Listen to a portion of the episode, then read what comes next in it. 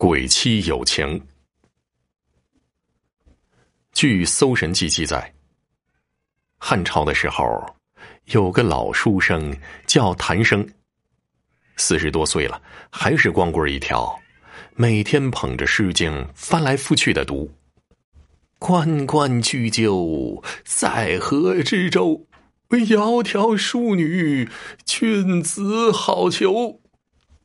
这几句诗伴他度过了无数个寂寞的夜晚。有一天夜里，谭生又在读诗的时候，走进来一位十五六岁的美女。谭生一下子就动心了，但是仔细想，有些气了。谁家的姑娘能看上我这个老光棍呢？没成想，女孩却非常大方，直接说：“你看我怎么样？”要是不嫌弃，我今天就嫁给你。谭生听了，像中了大奖一样，赶紧点头同意。女孩笑了笑，又说：“那你得答应我一个条件，三年之内，请不要拿火来照我。”这个好办呐！谭生一听，心花怒放，满口答应了。两年之后，谭生看着院子里跑来跑去的儿子，心里别提多美了。再看看孩儿他娘，还是那么漂亮迷人。恍惚中，谭生又想起了那件事儿：嘿，他为什么不让我用火照他呢？难道身体有缺陷啊？也没发现呢。嘿，对我今晚呐，就照照看。半夜，妻子和儿子都睡了。谭生悄悄的拿过火烛，仔细的审视着老婆的身体，多么美呀！光滑的皮肤，迷人的腰。忽然，谭生张大了嘴巴，感受到一种从未有过的恐惧。他发现老婆的腰下面竟然是一副枯骨啊！老婆也惊醒了，他看着张着嘴巴举着火烛的谭生，叹了口气说：“唉。”你为什么不遵守当初的诺言呢？既然事已至此，我只有实话实说了。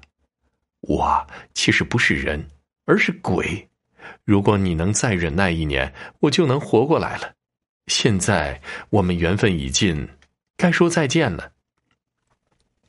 谭生慢慢从惊恐中清醒过来，想想当年清苦的光棍生活，再想想这两年的幸福日子，肠子都悔青了。谭生赶紧向老婆道歉，老婆双眼流泪。唉，情已散，缘已尽，不要再说了，只是苦了孩子。你呀，穷的叮当响，怎么能养活起他呢？现在你跟我走一趟，我给你弄点生活费。谭生跟着老婆到了一座豪宅，老婆拿出一件华美的衣服交给他，让他把它卖掉养活儿子。说完。他撕下谭生的一片衣襟，转身不见了。谭生无奈，只好拿着衣服去路边摆摊儿。孙阳王的家人看中了这件衣服，给了他一千贯钱买了下来。孙阳王见到衣服之后，倒吸了一口凉气，他马上命人找来谭生，厉声说：“这衣服是他死去女儿的。”问谭生是从哪儿弄来的。谭生吓坏了，将事情的经过说了一遍。睢阳王不相信，立即和谭生一起去女儿的墓地查看。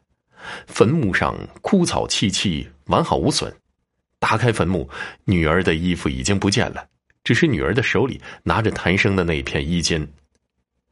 睢阳王又叫来谭生的儿子，仔细一看，竟然和女儿长得十分相像。